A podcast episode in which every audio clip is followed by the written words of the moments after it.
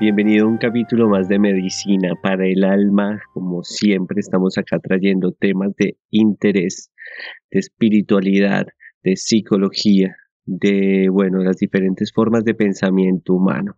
Para hoy traemos un tema súper interesante que viene desde tiempos inmemoriales, un tema que como especie humana siempre nos ha traído mucho interés y mucha incertidumbre. Y esto es los sueños.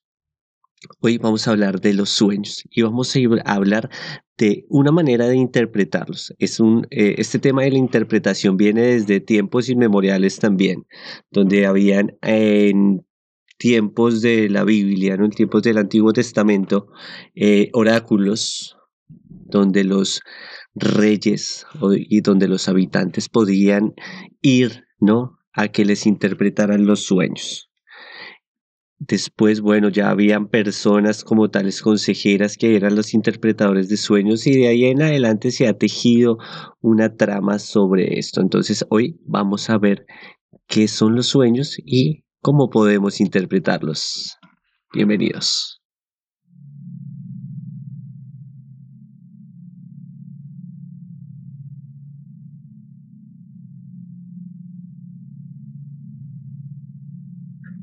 Bueno, eh, antes de empezar con el podcast, les voy a pedir que si escuchan por ahí algún ruido de fondo, tipo obra, pasa que acá al lado de mi departamento donde yo grabo los podcasts están haciendo una obra y es imposible ponerme de acuerdo con ellos.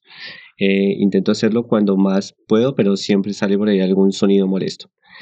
Entonces, este fenómeno de los sueños, ¿a quién no le ha pasado? Todos hemos tenido un sueño en algún momento, todos hemos tenido una pesadilla en algún momento. Eso es cierto y más que eso siempre nos ha generado curiosidad. ¿Qué significan o por qué pasan? ¿Por qué vemos esas imágenes que muchas veces parecen tan reales que nos logran asustar, que nos logran hacer llorar, que nos logran conmover? Son imágenes que parecen eh, estar en vigilia, que no se diferencian de de una de la otra, no se diferencia de estar despierto, estar dormido muchas veces em, y nos genera esa inquietud. Bueno, hay dos puntos donde podemos abordar el sueño. El primero, la fisiológico, que no lo vamos a tocar porque no se trata de esto, estos podcasts. Vamos a tocar el mental, espiritual. Entonces, lo más fisiológico que vamos a ver es que el sueño eh, sucede en una etapa que se llama sueño REM, que hace parte más o menos del 25% del periodo del sueño y es donde hay más actividad cerebral. Es por lo general antes de despertarnos que soñamos o 90 minutos después eh, de habernos dormido. Entonces, eh, en ese periodo de tiempo hay sueño REM. siempre tenemos sueño REM, siempre soñamos, pasa que no nos acordamos cuando nos despertamos nos acordamos cuando fue justo antes de despertar y si ese sueño tuvo un carácter importante o generó alguna emoción fuerte en nosotros. Por eso lo recordamos. Pero bueno, ¿qué es esto del sueño? El sueño está elaborado de dos cosas y tiene dos factores importantes. Es, el sueño es, em, está hecho de rezagos del día, por lo general el sueño toma eventos diarios que hayamos tenido para formar el sueño, para darle cuerpo al sueño. Y el otro factor es el deseo. El deseo mueve al sueño. Así como el deseo nos mueve a nosotros diariamente, si por lo general nosotros estamos movidos por el deseo, ya sea el deseo de comer, el deseo de cualquier cosa, nos hace mover, llega el impulso y nosotros simplemente lo movemos, nos movemos a satisfacerlo, también pasa en el sueño. Pero la diferencia es que como tenemos el sistema motor apagado, es decir, nuestro cuerpo está en reposo, no tiene como una manera de descargar ese impulso, esa pulsión de deseo, ponele que tenemos. Entonces, en el momento en que dormimos queda anulado nuestro sistema motor y queda anulado un sistema que se llama la represión. ¿Qué es la represión? Bueno, la represión es un sistema de defensa que tenemos cognitivamente, ¿no? Eh, mental, que nos protege de aquellas, em, de, aquellos, de aquellas representaciones, ya ves, representaciones como imágenes, como pensamientos que tenemos concretos, que nos han eh, hecho daño, que han tenido una contradicción con nosotros mismos. Entonces lo que hace la represión es em, sacar de nuestra conciencia esos pensamientos nocivos y, dañinos para promover, como pasa en la biología humana, para promover la homeostasis, es decir, el equilibrio, siempre en busca del equilibrio. Entonces ese sistema de represión lo que hace es sacar y mandar a otro sistema que se llama el sistema inconsciente. Entonces en el sistema inconsciente quedan esos, eh, esas memorias cargadas de afecto, que pasan en el transcurso de nuestra vida y que son inconciliables con nuestro sistema yoico, con nuestro sistema de valores éticos y demás que ya hemos formado, nuestro sistema de creencias. Entonces lo manda para allá. Entonces también cuando dormimos, ese sistema de represión eh, descansa. ¿Me entiendes? Haz de cuenta que el sistema de represión es un guardia que está enfrente de la puerta de la conciencia y está deteniendo, ¿no? A todos esos pensamientos que quieren entrar y que han generado eh, displacer en nosotros, que generan dolor en nosotros, que nos han generado algún tipo de eh, problema psíquico. Entonces está parado ahí, pero entonces, bueno, cuando apagan las luces, se van todos de, la casa, el guarda también deja de estar tan eh, en posición de vigilante, sino descansa también, se relaja, se sienta, ve tele, así como pasa en la vida real, también pasa en la mente. Entonces ese sistema de represión descansa. En este momento que descansa, estos pensamientos inconscientes empiezan a generar una presión, porque así como el, el, eh, el sistema se llama represión, ¿no? Reprimido, es decir, porque estamos contrarrestando una presión y esa presión es la que siempre nos hacen esos pensamientos que tenemos, esos pensamientos, esas representaciones que han sido inconciliables con, nuestro yo y que hemos mandado al inconsciente, siempre están buscando la manera de entrar, de entrar a la conciencia. Entonces, buscan esa manera en este momento, el sistema de represión está tan tranquilo que puede penetrar a la conciencia de alguna manera. Pero como estamos dormidos, esa fuerza lo que hace es irse a devolverse, por decirlo así de alguna manera. Entonces, eh, devolverse porque, como les dije, uno tiene el estímulo y lo libera por medio del el sistema motor. Pero como el sistema motor está dormido, no tiene cómo descargarlo, entonces lo que hace es eh, eh, generar el estímulo y devolverse en el tiempo es decir, buscar recuerdos, manifestaciones eh, de recuerdos más que todo infantiles, por eso a veces soñamos eh, cosas que han pasado en nuestra infancia.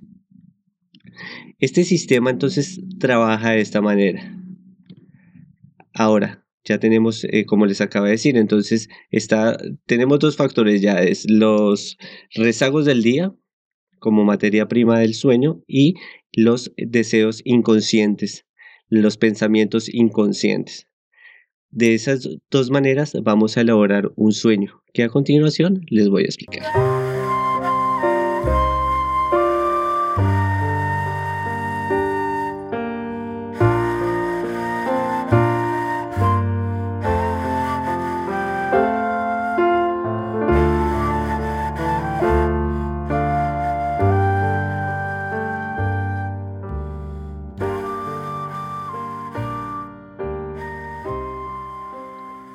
Bueno, entonces ya tenemos la materia prima. La materia prima del deseo, entonces como el del sueño, como les dije, es eh, los rezagos del día, lo que nos pasa al diario, ¿no?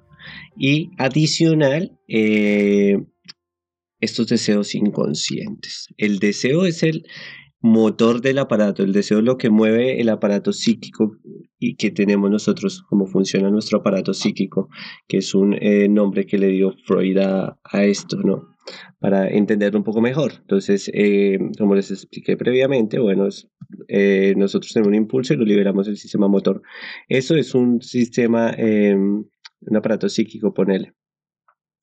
Entonces, bueno, tenemos esa materia prima y entonces, ¿qué hace? Este, este sistema eh, lo que va a hacer es que nosotros eh, empecemos a elaborar el sueño. Entonces, la elaboración del sueño puede ser eh, de cuatro formas, pero hay dos mucho más importantes, que es la manera en que utiliza el sueño,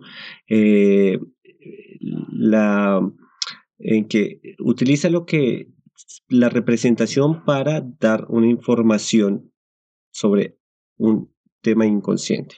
Entonces utiliza figuras, formas para darnos un mensaje. Ese mensaje está siempre envuelto en un disfraz. Este mensaje que nosotros, esto que nosotros vemos en el sueño es un mensaje de nosotros mismos para nosotros mismos, pero disfrazado.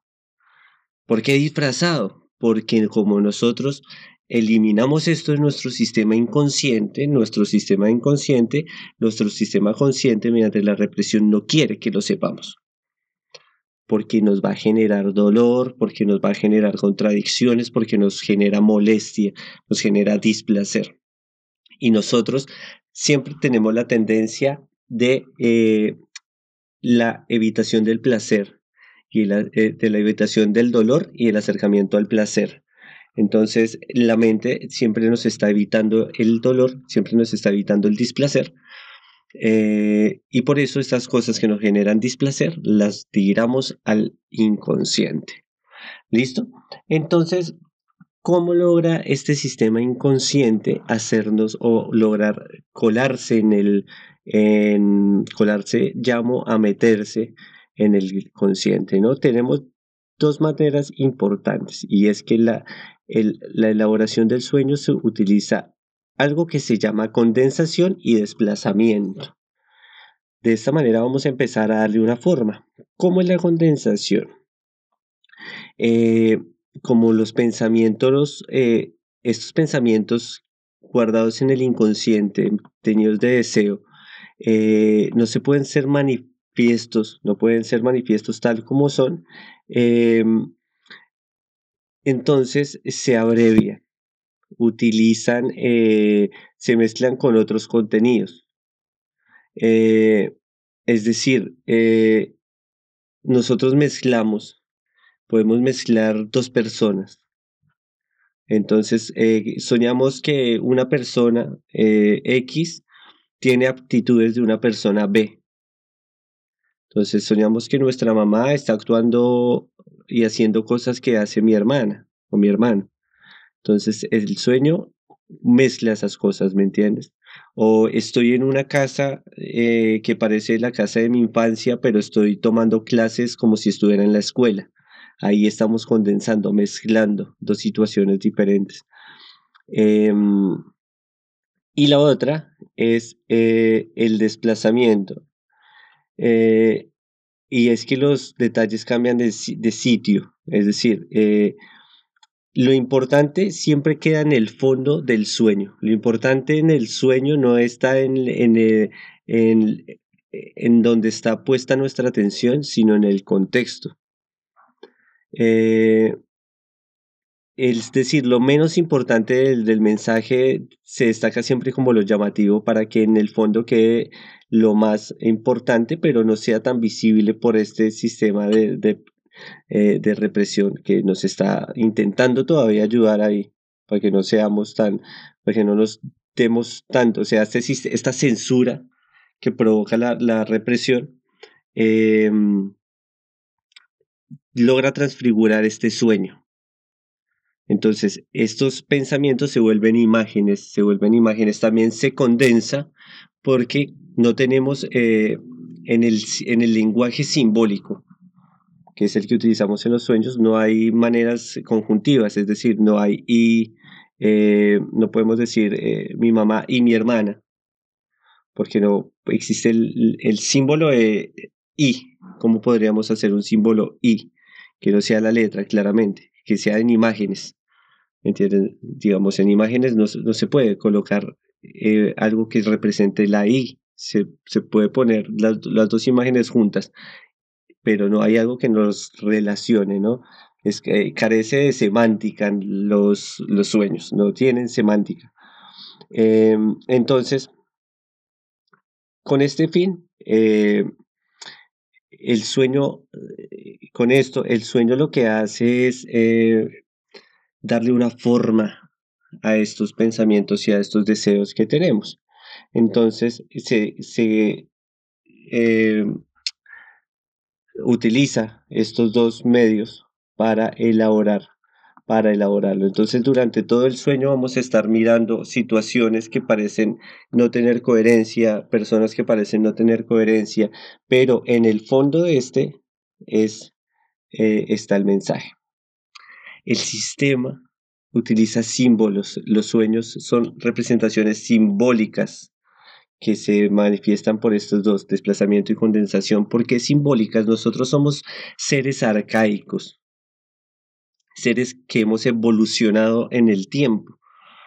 Entonces, eh, según la teoría darwiniana, nosotros venimos del simio, ¿no? Entonces, del simio lo que somos ahora han pasado millones de años de evolución. ¿Y cómo empezó nuestro sistema arcaico con símbolos? ¿no? Si nosotros nos remontamos a, la era paleontológica, eh, vemos en, las cuevas que las personas dibujaban eran símbolos, dibujos, eh, formas.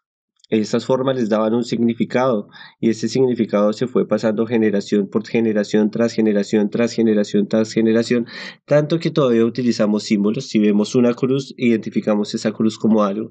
Si vemos una espiral, identificamos esa espiral como algo. Y esto funciona si nosotros vivimos en, en Argentina, si vivimos en México, si vivimos en Egipto, si vivimos en África funciona en todo. En todos esos lugares se encuentran las mismas formas. Por eso encontramos las mismas formas en, las civilizaciones egipcias, en las civilizaciones aztecas, en las civilizaciones de África, la mesopotámica, eh, la china. Y hay las mismas maneras eh, y es porque el ser humano evolucionó, tenemos las mismas raíces a pesar de que seamos diferentes razas, diferentes formas, tenemos las mismas raíces y las mismas raíces psicológicas.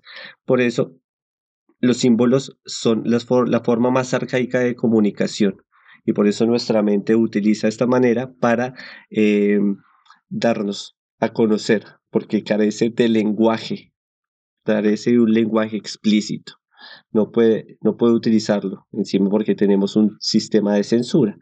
Entonces, elaboramos este, este eh, armado, ¿no? esta obra de teatro mental, esta escena mental, eh, condensando situaciones, condensando personas, eh, cambiando, haciendo más importante lo más importante de fondo y haciendo lo menos importante llamativo, todo con ese fin.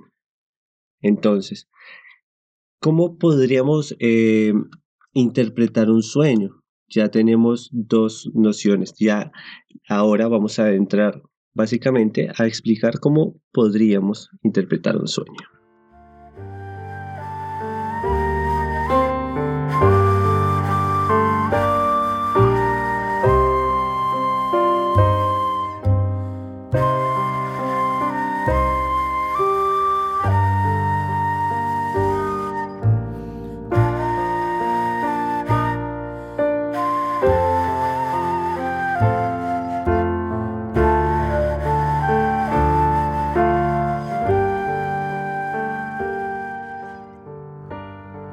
Entonces, para la interpretación, eh, vamos a tener en cuenta el sistema de símbolos. Tengo que hacer la aclaración que, este sistema simbólico eh, es de algo que se llama un inconsciente colectivo, un término que acuñó Carl Gustav Jung, que fue un em, discípulo de Sigmund Freud, y que acuñó este, este término al intentar explicar cómo nosotros nos em, representamos a través de símbolos en diferentes partes del mundo. Entonces el tipo se dio cuenta que nuestra referencia simbólica era igual al ver personas con esquizofrenia en Europa, en América, y las cuales todas decían ver los mismos símbolos a pesar de que estaban a miles de kilómetros de distancia.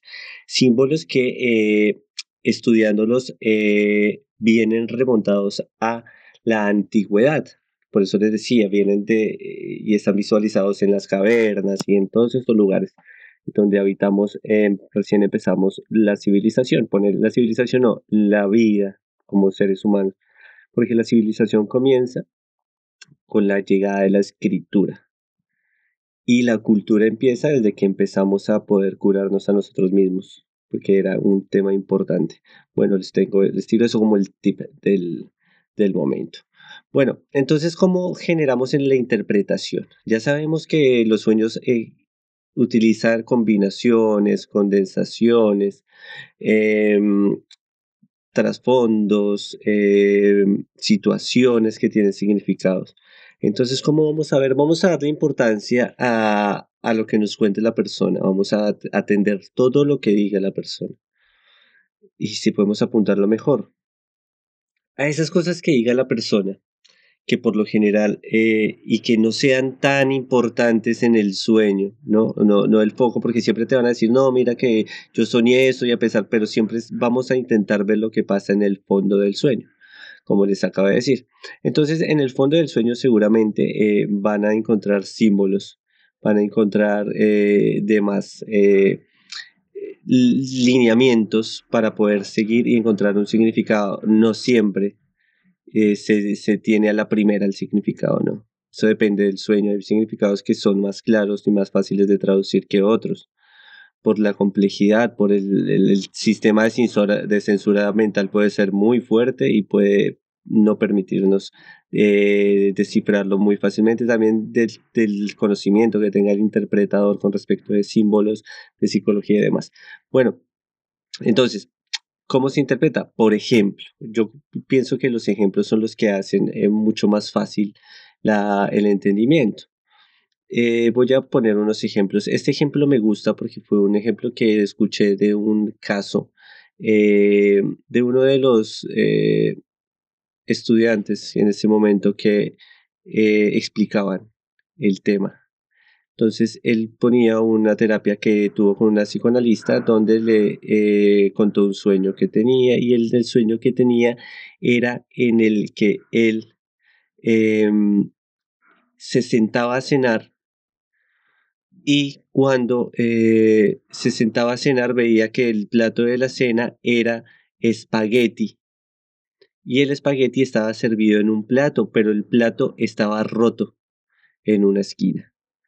Entonces, cuando él explicó, eh, le contó esto a la psicoanalista, ella le tradujo el sueño preguntándole para él qué significaba un plato de espagueti. Entonces el chico contaba que el plato de espagueti, que el espagueti era lo que él comía eh, cotidianamente, porque era la comida más fácil de hacer. Entonces, eh, dentro de la cotidianidad de estudiante, pues era comer espagueti, era su cotidianidad. Entonces, la respuesta fue, la respuesta a este sueño es que el significado que tiene el plato roto de espagueti es que él siente que su cotidianidad se rompió, que hay algo que está alterando su cotidianidad y por eso no, eh, eh, y por eso su plato está roto. Ojo, por eso le estoy diciendo, eh, esto está hecho y elaborado a base del deseo. Entonces, estos deseos también pueden ser pensamientos reprimidos, emociones reprimidas y, sí, emociones que nos sacamos al diario, ¿no? Tenemos también eso. Por ejemplo, tengo otro ejemplo donde eh, eh, una paciente me contó que, em, que ella presenciaba como un hombre golpeaba a una chica y que esta chica, eh, después eh, de que ella intervenía el, el, forcejeo, pero que el tipo que la estaba golpeando se abalanzaba sobre ella y la hacía correr a una loma y en la loma, o sea, en la montaña, el cielo, en el cielo veía a la Virgen eh, reflejada. Entonces, claro, quedó muy impactada con el sueño, me lo contó. Y yo le pregunté qué relación tenía con eso y con la violencia. Y bueno, ella eh, me contó que cuando era joven había sufrido maltrato por parte de su esposo y que em, todavía sentía mucho resentimiento, que, el significado básicamente era que el sujeto la perseguía eh, y ella tenía que, eh, ella huía, pero, pero su idea era intentar conciliar. Su idea era intentar conciliar. Eh, siempre, ¿no? Y la manifestación de la Virgen es que ella, eh, eh, ya después cuando entramos en terapia psicoanalítica, decía que se sentía mártir, como, y su representación simbólica de esto es la Virgen, porque la Virgen es la mártir, la que, digamos, la representación de que él da todo por los hijos, y entonces al, dar todo por los hijos, pues eh, tienes la, representación para ella, porque ella también sufría y se aguantaba todo este tema porque, porque sus hijos no quedaran sin padre era la justificación que daba. Entonces eh, vemos ahí como el sueño tiene ese sistema retrógrado para retrocedernos en nuestras memorias y en nuestros eh, pensamientos reprimidos. El dolor reprimido sale, se manifiesta.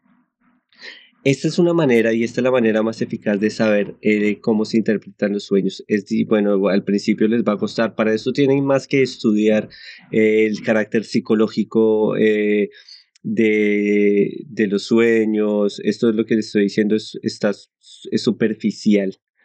Pero bueno, Básicamente, eso era lo que les quería decir. Quiero que sepan que cualquier duda, inquietud, sugerencia puedes escribirlas en mis redes sociales, en Fundación Medicina para el Alma o Camilo Alfonso.